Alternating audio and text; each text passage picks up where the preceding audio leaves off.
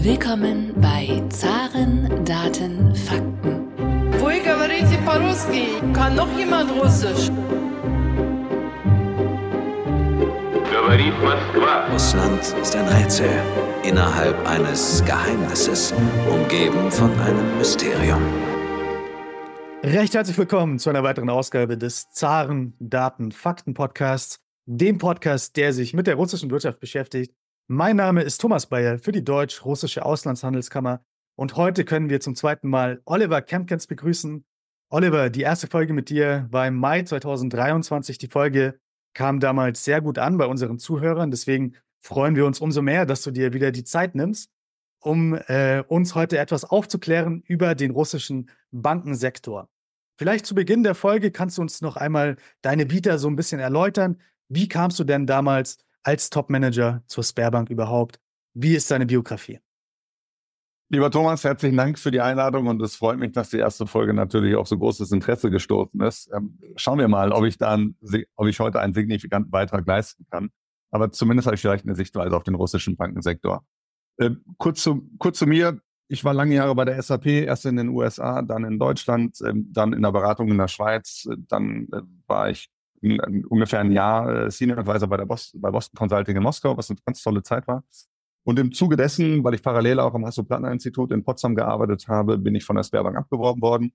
Dort war ich zuständig in so einer, in so einer Schnitt, Schnittmengenfunktion als Managing Director, Vice President äh, für ein HR-Tool. Die Sperrbank hatte seit 2019 oder 2018 eigentlich den Plan, dass man etwas unabhängiger von westlicher ERP-Software wird und hat sich dann entschieden, dass man, ich nenne einfach mal die Marke SAP perspektivisch ablösen möchte und ein eigenes HR-Tool entwickelt, was auch grundsätzlich, glaube ich, ähm, Sinn macht, weil der russische Markt gerade im Großkonzernbereich schon sehr anders ist und die Tools nicht dafür ausgelegt sind. Im Zuge dessen ist Bewerbung mich abgeworben und ich habe das geführt als äh, Chief Product Owner und habe dann die ersten Schritte der Kommerzialisierung mitgemacht. Als dann der Konflikt oder der Krieg in der Ukraine begonnen hat, habe ich dann entschieden, weil meine Tochter in München lebt, nach München zu gehen, weil einfach die Reisemöglichkeit auch eingeschränkt war. Und äh, da muss man natürlich eh auch so ein bisschen staunen, wie sich so Dinge entwickeln. Und jetzt wohne ich wieder in München. Du bist also prädestiniert, um uns heute den russischen Bankensektor so ein bisschen näher zu bringen. Die Sperrbank ist natürlich die äh, größte Bank in Russland. Ich glaube, Sperrbank übersetzt auf Deutsch fast Sparkasse, wenn ich das richtig weiß. Du kannst das ist korrekt. Äh, äh, noch, noch mehr erklären. Ähm, und vielleicht kannst du uns so einen Überblick geben, weil die meisten Leute sind wahrscheinlich gar nicht so richtig ganz tief drin jetzt im russischen Bankensektor. Ist ja ein Nischenthema in gewisser Weise. Was sind denn Absolut. da die Big Player in, in Russland, die man auf dem Schirm haben muss? großen Player, das viele von denen sind Staatsbanken. Zum Beispiel die Sperrbank, die der, der größte Player ist. Ich glaube, die Sperrbank hat knapp äh, 40 Billionen Rubel als Aktiver. Ja.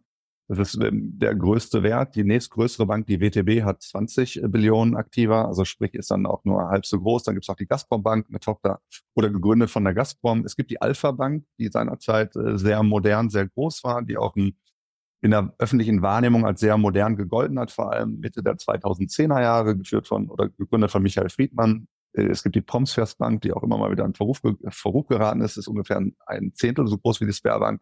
Es gibt die Rosselrosbank, das ist die, die, ja, die russische Agrarbank, würde man wahrscheinlich sagen. Es gibt die Akritje, eine andere recht kleine Bank mit einer Aktiva von 3,5 äh, Billionen äh, Rubel.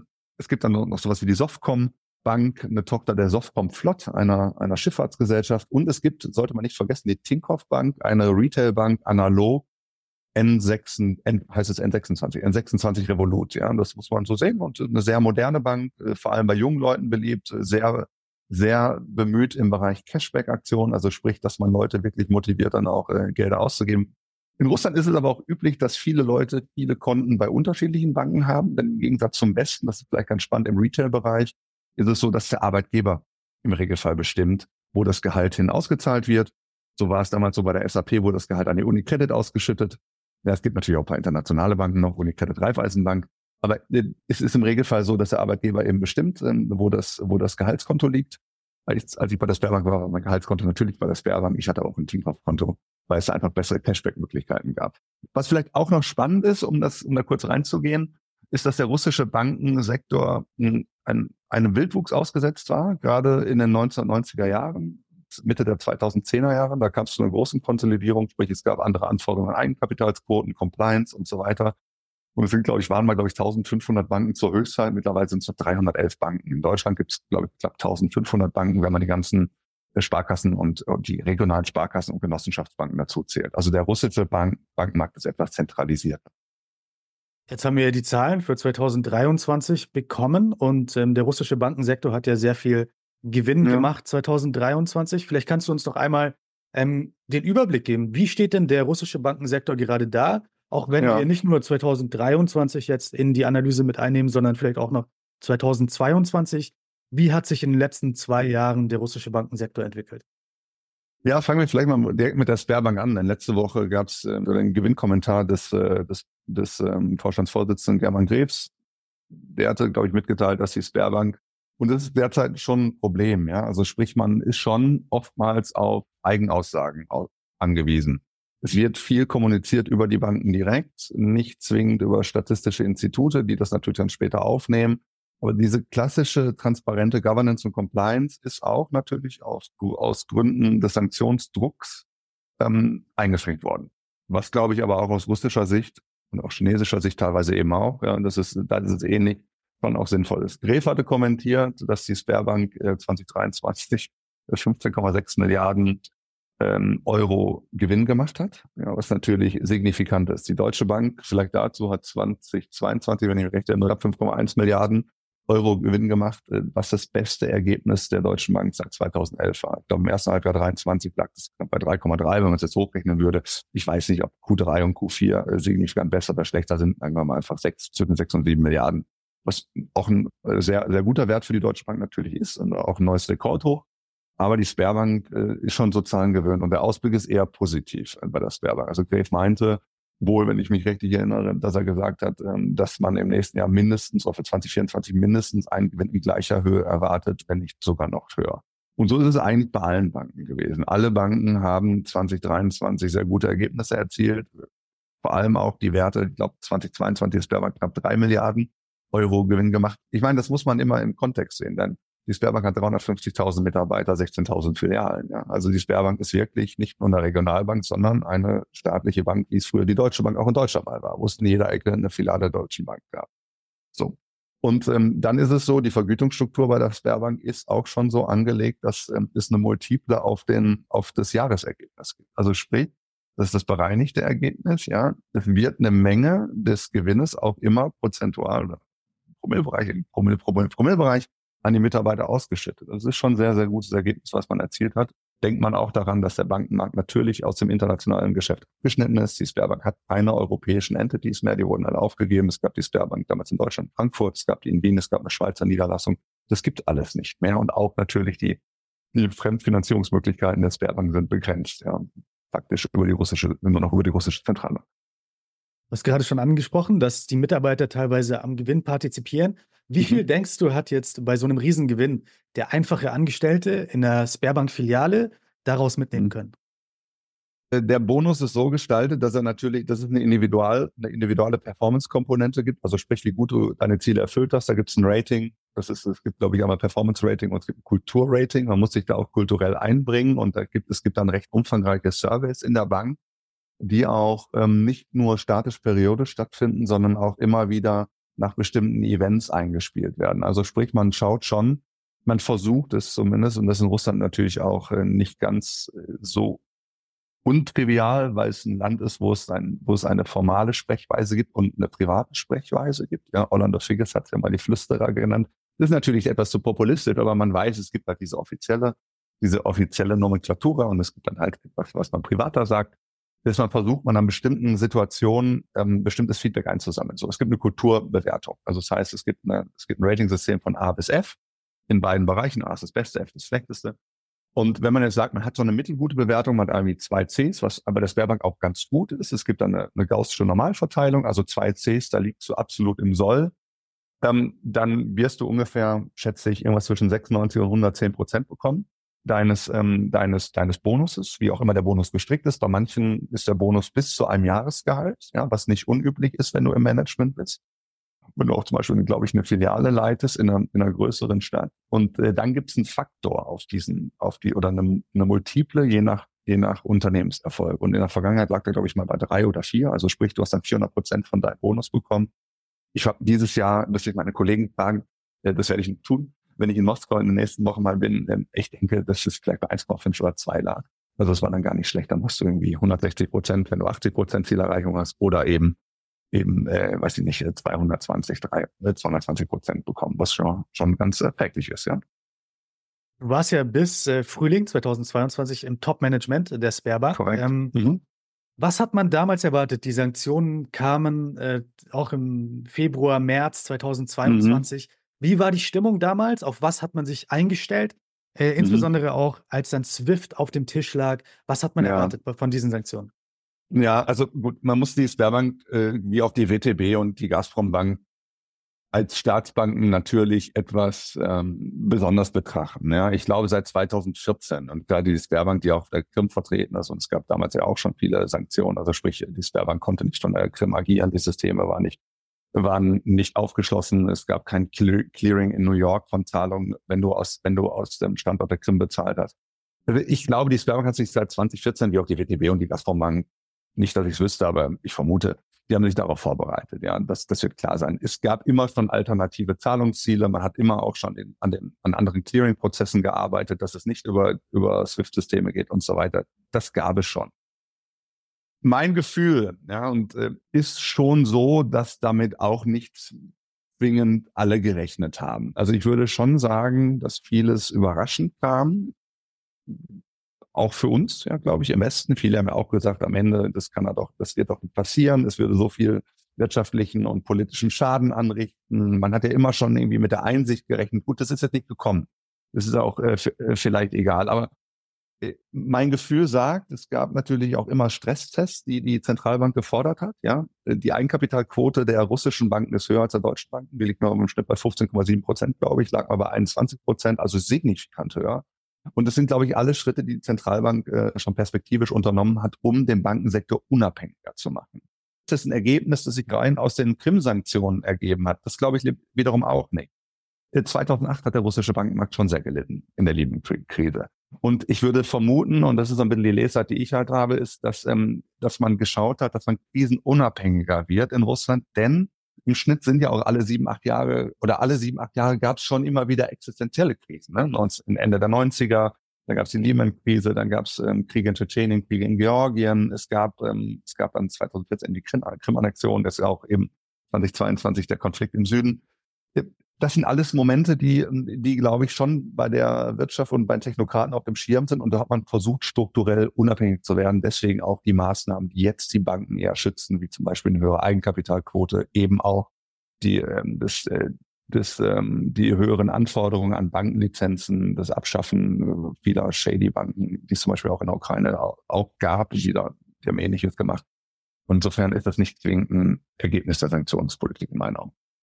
Du hast gerade schon angesprochen, dass in den letzten Jahren alternative Systeme in gewisser Weise schon entwickelt wurden ähm, für den einfachen ähm, Kunden oder Touristen in Russland, also deutschen Touristen oder wie auch immer oder Deutschen, der hier lebt. Äh, das hat ja die Auswirkung gehabt, dass damals die Sanktionen verhängt wurden, dass man beispielsweise nicht mehr mit einer deutschen Karte in Russland bezahlen kann.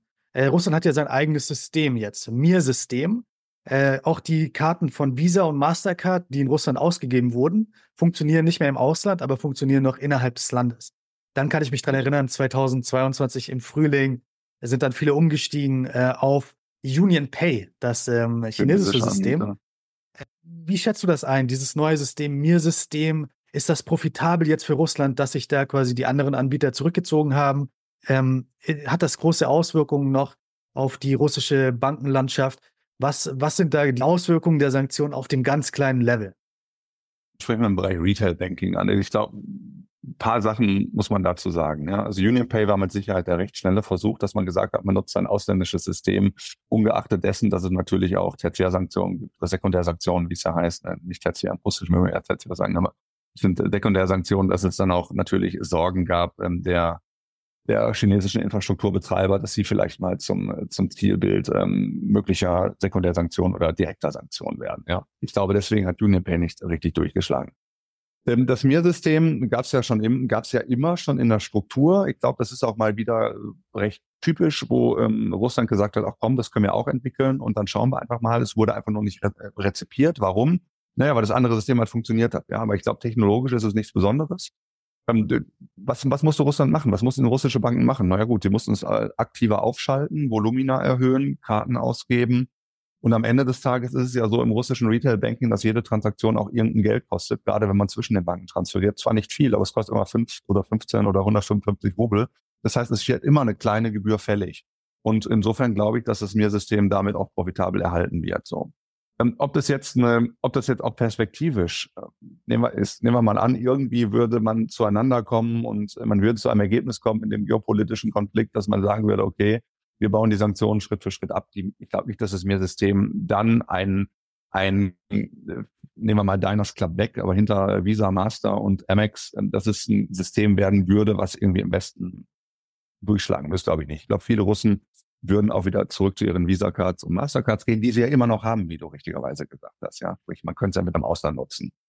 Was haben viele Russen gemacht 2022? Das, die, vor allem die urbanen Russen haben sich natürlich Karten von belarussischen, von kirgisischen, usbekischen, tadschikischen Banken besorgt, ja. Die auch dann in Moskau ihre mobilen Sales Offices aufgemacht haben und dann auch die Kunden dort bedient haben. So damit haben auch viele Russen dann halt auch im Ausland, die dann eh reisen konnten, im Ausland wieder zahlen. Dann glaube das kann man, kann man, kann man schon äh, so sagen. Aber es gibt dann auch andere Möglichkeiten. Also es gibt zum Beispiel zwei recht große Hotels in Moskau. Da kann man auch noch mit der westlichen zahlen. Ja. Die haben Terminal. Das dauert witzigerweise länger. Also sprich, ich ziehe dann ähm, die, die, die, die zeigen den Betrag dann in Euro an, die Terminals. Ich zahle mit meiner Euro- oder Dollarkarte.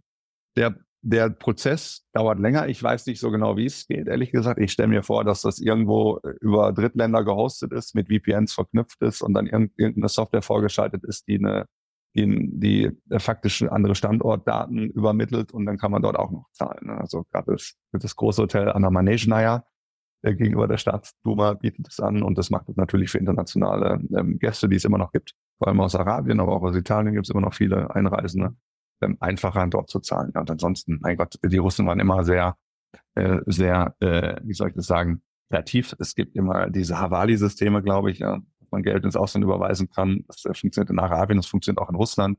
Es gibt Dinge wie ähm, Corona Pay, glaube ich, äh, Profi Trustly ist eingeschränkt, glaube ich, noch möglich. Und ansonsten natürlich Wise, MoneyGram, Transfer, Transfer Go, Currency Fair kann man alle nutzen und auch theoretisch eine Überweisung aus dem Westen an eine nicht sanktionierte russische Bank. Es gibt nicht sanktionierte russische Banken. Vorstadtbank beispielsweise aus Orenburg ist möglich. Ja, es gibt auch noch ausländische Banken in Russland. Du hast vorhin schon angesprochen, New Credit und ähm, ja. Raiffeisenbank. Ähm, welche Rolle spielen diese Banken für das russische System generell? Beispielsweise die Raiffeisenbank steht ja sehr im Fokus auch der Medienöffentlichkeit. Ich glaube, äh, es gibt mhm. amerikanisch ähm, Druck, dass die Raiffeisenbank sich von Russland, vom russischen Markt zurückzieht. Ähm, wie wichtig sind diese Banken, ähm, UniCredit und auch die Raiffeisenbank für Russland? Sind das quasi die einzigen Möglichkeiten, um größere Geldbeträge aus Russland hinaus zu überweisen oder nach Russland hinein zu überweisen? Äh, wie schätzt du da die Rolle ein von diesen ausländischen Banken? Zur UniCredit kann ich gar nicht so viel sagen, außer dass ich dort auch mal ein Geschäftskonto hatte. Ähm, da würde ich jetzt einfach sagen, Italien hat ja traditionell recht gute Kontakte oder gute Wirtschaftsbeziehungen nach Russland und auch weiter auf, aufrechterhalten, ja, wenn man sich den, den Konsumentenmarkt vor allem anschaut. Aber ich, ich vermute, dass die Kreditvergabe eingeschränkt worden ist. Ich kann es bei der UniCredit wirklich nicht sagen. Ich vermute auch, dass das B2B-Geschäft eingeschränkt worden ist und dass es eher so ein Retail Relikt bleibt und auch in der Kommunikation als Retail-Player ähm, vorhanden bleibt. Ja, und die Raiffeisenbank ist eine, oder die Raiffeisen International, muss man ja sagen, hat schon eine bedeutende Rolle auf dem russischen Markt. Denn trotz der geopolitischen Spannung und des Krieges in der Ukraine bleibt Russland einer der wichtigsten Märkte für Raiffeisen. Ja, und die Raiffeisen hat, glaube ich, wenn ich mich recht erinnere, in diesem, in diesem Jahr oder im letzten Jahr fast die Hälfte ihres gesamten Ergebnisses in Russland erwirtschaftet, ne, mit einem Gewinn von knapp einer Milliarde Euro.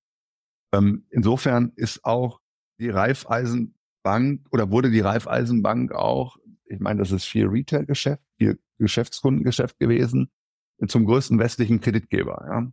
So, ähm, laut eigenen Angaben wurde seit dem 30. Januar, glaube ich, oder seit dem 15. Januar ähm, oder 30. Ne, 15 muss ja sein, wir sind ja nicht vom 30. soll die Kreditvergabe eingeschränkt werden, 30 Prozent zurückgefahren werden, also dort auch ein Stück weit zeigen, dass man sich vom russischen Markt distanziert. Aber dennoch ist sie relevant. Und was ich so mit, was man aus der Presse so mitkriegt, ist es ja, dass Raiffeisen und Raiffeisen International versuchen, sich voneinander abzuspalten oder Raiffeisen International eben von der Raiffeisen, da muss man auch, das, das muss man auch nüchtern sehen. Ich meine, die, die Bank ist miteinander verwoben, nicht nur was Brand, sondern auch durch die Prozesse. Ja, die Regeln sind auch streng. Ja, die europäischen Regeln sind strenger als die Regeln der Eurasischen Wirtschaftsunion. Ja, da gibt es mehr Flexibilität und auch einfach weniger äh, quantitative Vorschriften. Und das wird schon noch ein Prozess sein, bis sie sich äh, voneinander getrennt haben. Ja, dennoch ne, plant die Raiffeisen grundsätzlich die Aktivitäten weiter zu reduzieren. Ja, man überlegt halt weiter Abspaltung, Verkauf, Endkundengeschäft, Konsolidierung. Man weiß es nicht. Ja, aber das ist natürlich auch ein Druck, der dann gerade durch die EU und äh, durch die Amerikaner ähm, aufrechterhalten wird, auf die Raiffeisenbank, die natürlich auch gerade amerikanische Zahlungssysteme nutzt und Refinanzierungsmöglichkeiten nutzt. Du hast am Anfang des Gesprächs schon gesagt, Milliarden Gewinne dieses Jahr, ähm, aber trotzdem wirken die Sanktionen ja in gewissem Sinne durchaus. Ähm, unter welchen Sanktionen leiden denn die russischen Banken am meisten gerade? Ja, also ich glaube, wenn man sich den russischen Bankensektor anschaut, ähm, sind die Sanktionen schon erheblich und haben auch erhebliche Auswirkungen. Ja. Es ist ein erzwungener Auslandsschuldenabbau, der da stattfindet, Kapitalabflüsse, Refinanzierungsmöglichkeiten, Refinanzierungspartnerschaften ähm, und natürlich dann grundsätzlich auch der Verfall des Außenwertes des Rubels. Ja. Und ähm, was, glaube ich, strategisch nicht zu unterschätzen ist, ähm, es führt zwangsläufig zu einer, zu einer Monopolisierung und zu einer Orientierung des russischen Bankensektors nach China und in nicht westliche Volkswirtschaften, ja, was auch immer das, was das immer, was auch immer das heißen wird und heißen mag für die Zukunft. Wir wissen auch nicht, ob es so bleibt. Aber das hat natürlich schon erhebliche Einschränkungen. Ja. Auch, dass man zum Beispiel dann Endkundengeschäft in Europa verkauft hat, also Sperrbank, WTB, die auch in Wien waren, auch in Frankfurt waren, da mussten ihr Endkundengeschäft verkaufen, was sie vielleicht sonst hätten einfach nicht verkaufen können. Und es war natürlich eine ganz andere Durchlässigkeit. Man konnte den Kunden dann halt auch eben in Europa betreuen, ja, weil viele russische Unternehmer und das sind ja nicht alles nur äh, staatsbegünstigte Oligarchen, sondern sind viele russische Unternehmer. Ja? Also Entrepreneurship ist in Russland ja wirklich kein Label, sondern ist, ähm, das ist, ist alltäglich. Ja? Und sei es nur irgendwie, dass jemand einen kleinen Beauty-Salon hat und äh, sich damit aber einen ganz erträglichen Wohlstand erwirtschaftet ja? und äh, das Geld dann auch natürlich in Europa ausgeben. Das hat alles nachgelassen und führt schon ähm, zu Problemen. So, äh, also 2022 meine ich, hat der gesamte Sektor 2,200, äh, 203 Milliarden Rubel erwirtschaftet, ja, und für das, für 2023 wurden, wurden knapp drei äh, Billionen Rubel äh, vorgesehen. Wie gesagt, seit Jahresbeginn äh, wurde 2023 wurden, glaube ich, 2,9 auch erwirtschaftet. Ähm, der Nettogewinn des Bankensektors fällt derzeit, glaube ich, trotzdem immer mal wieder. Und da muss man einfach schauen, dass, dass der Bankensektor ist, wir haben natürlich auch einen unheimlich recht hohe Inflation, wir haben einen hohen Refinanzierungssatz mit dem, mit dem, Zins, mit dem Leitzinssatz. Man muss schon gut wirtschaften und das hat man auch bei der Sperrbank im letzten Jahr gemerkt. Ja, also die Sperrbank hatte mal so, ich glaube, knapp 300 oder 250 Ökosystem-Companies. Da wurden viele Projekte auch on hold gesetzt, muss man einfach sagen. Ja, weil viele Projekte nicht profitabel waren die Sperrbank war ja mal sehr ambitioniert, was auch das Digitale angeht. Also zur russischen Sperrbank gehörte auch irgendwie eine Taxi-App, sowas wie Uber. Es gehört dazu sowas wie Amazon. Es gehörten viele Versicherungen dazu. Wir hatten äh, eine Unit, die hat sich mit autonomem Fahren beschäftigt, ja. Um, und da waren auch 100 Leute angestellt, ja. Und das Ding war nicht profitabel. Und auch unser Projekt, ja. Da waren, glaube ich, 600 Leute beschäftigt, 600, 700, 800 Leute, ja. War nicht profitabel. So. Und natürlich in so Phasen konzentriert man sich eher aufs Kerngeschäft, ja. Und dann ist, dann ist man auch etwas risikoaverser. Ja, das darf man einfach nicht vergessen. Russische Banken sind im Regelfall wesentlich digitaler gewesen und da wird, das wird mit Sicherheit dann auch äh, Einschränkungen mit sich ziehen. Sprich, wenn, wenn es um die Modernisierung von Infrastrukturausgaben geht. Ja.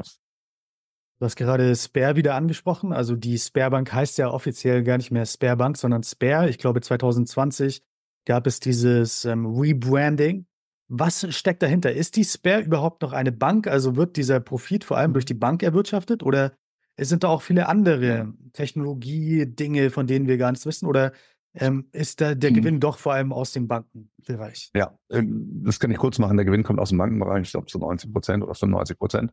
Ähm, German Gref hat es immer so nett gesagt, die Sperrbank sei ein Technologieunternehmen mit Banklizenz. Und ich glaube, das stimmt auch. Das kann man schon so sagen. Natürlich ist die, ist die, ist die Banksparte die größte Unit aber viel wird auch in der klassischen Bankstruktur inkubiert. Ja, und das ist dann vielleicht auch diese Machtvertikale, von der man mal wieder spricht, spricht, dass der Vorstand oder der Vorstandsvorsitzende eine Idee hat, der, wo man wirklich sagen muss, der technologisch und strategisch sehr aufgeräumt ist. Also da, ich habe wenig Menschen in meinem Leben kennengelernt, die so eine aufgeräumte Sichtweise auf äh, die Gesellschaft haben und auch eine recht visionär ist immer so ein schwieriges Wort, ja, aber eine recht zukunftsorientierte Sichtweise und auch viel, viel am Kundenverhalten sehen. So.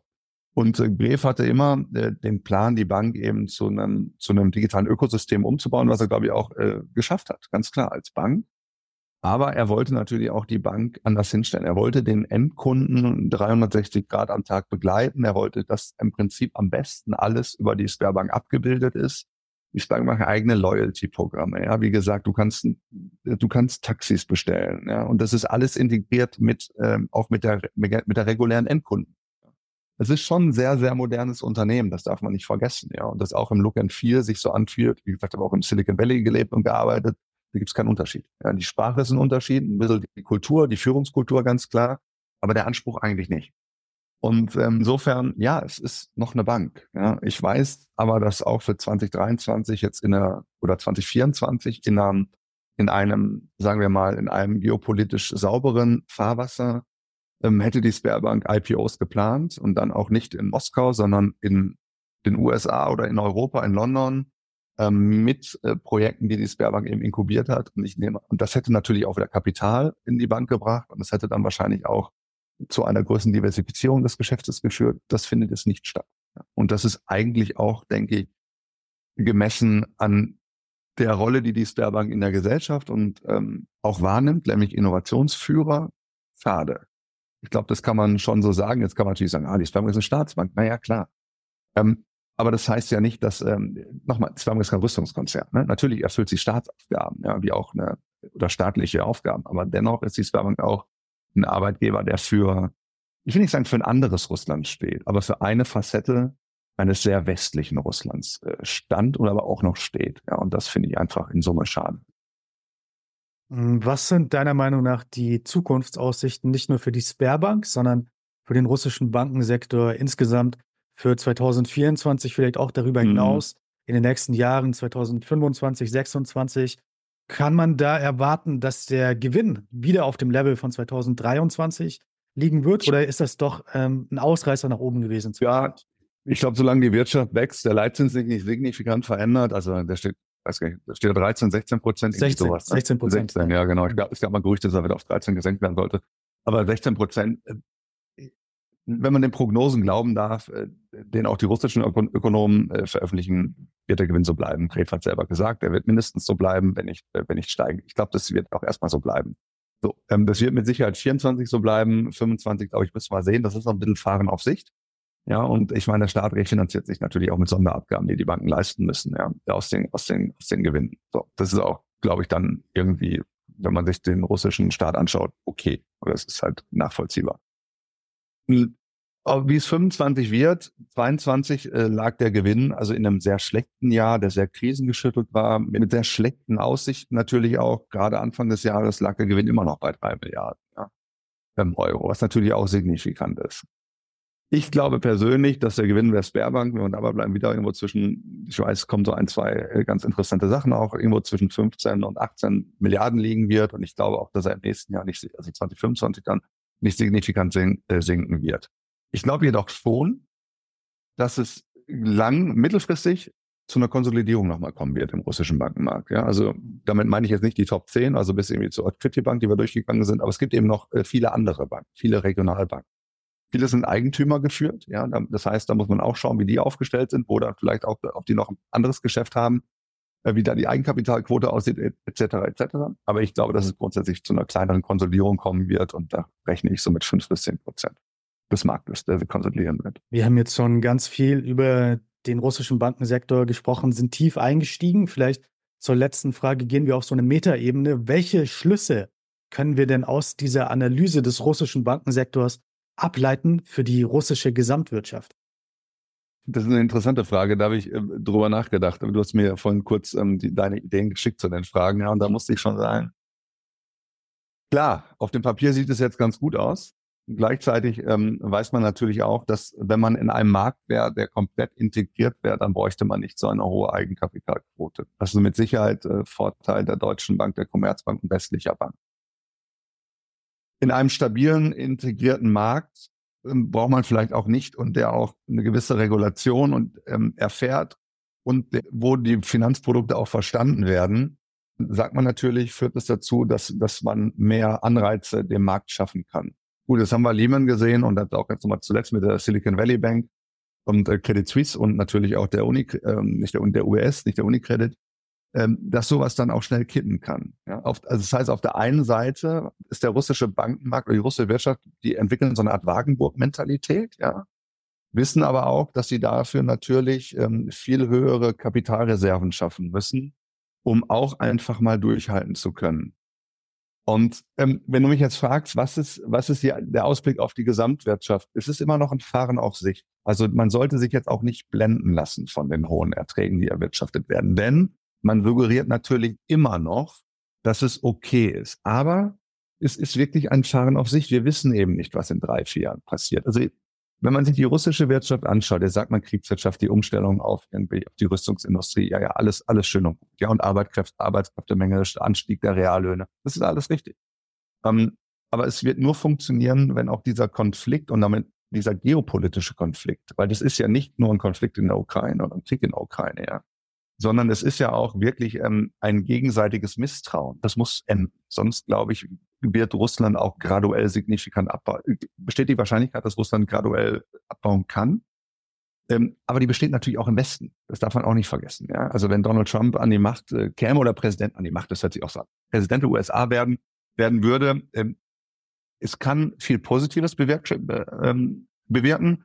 Es kann aber auch dazu führen, dass er geopolitische Entscheidungen trifft und damit nicht den Ausstieg aus dem Pariser Klima, ähm, aus dem Klimapakt, sondern dann eben äh, Stichwort NATO oder andere oder andere Orientierung oder einfach auch nur eine, eine Fokussierung auf äh, Südostasien, ähm, dass es auch im Westen schwieriger wird, ja, dass man im Prinzip die Wirtschaft, die derzeit nicht so gut wächst wie die russische Wirtschaft, oder die geringere Refinanzierungsmöglichkeiten hat und dass dadurch auch ein Abbruch, ein Einbruch kommt. Also sprich, wir sind auch im Westen natürlich irgendwie ein Fahren auf Sicht.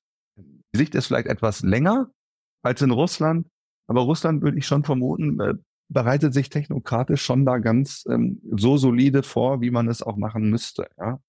Insofern, es bleibt spannend, aber es ist ein Fahren auf Sicht und man sollte sich trotz der Gewinne, man sollte trotz der Gewinne nicht denken, dass ähm, die russische Wirtschaft äh, super gut dasteht. Man sollte aber auch nicht sagen, es ist eine Zombie-Wirtschaft, ja, weil es eine Rüstungsindustrie ist. Nein, das ist einfach eine Periode. Die Frage ist nur, wie lange geht die Periode? Das ist das Entscheidende. Lieber Oliver Kempkens, vielen Dank für deine Einblicke in das russische Bankensystem, in den russischen Bankensektor. Du hast uns so ein bisschen die Insider-Perspektive wieder liefern können, ehemaliger Topmanager der Sperrbank.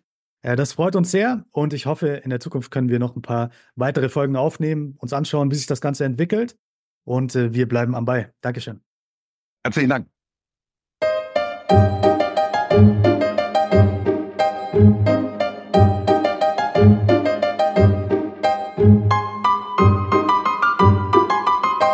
Podcast wurde präsentiert von der Deutsch-Russischen Auslandshandelskammer. Die Deutsch-Russische Auslandshandelskammer ist mit 1000 Mitgliedern der größte ausländische Wirtschaftsverband in Russland.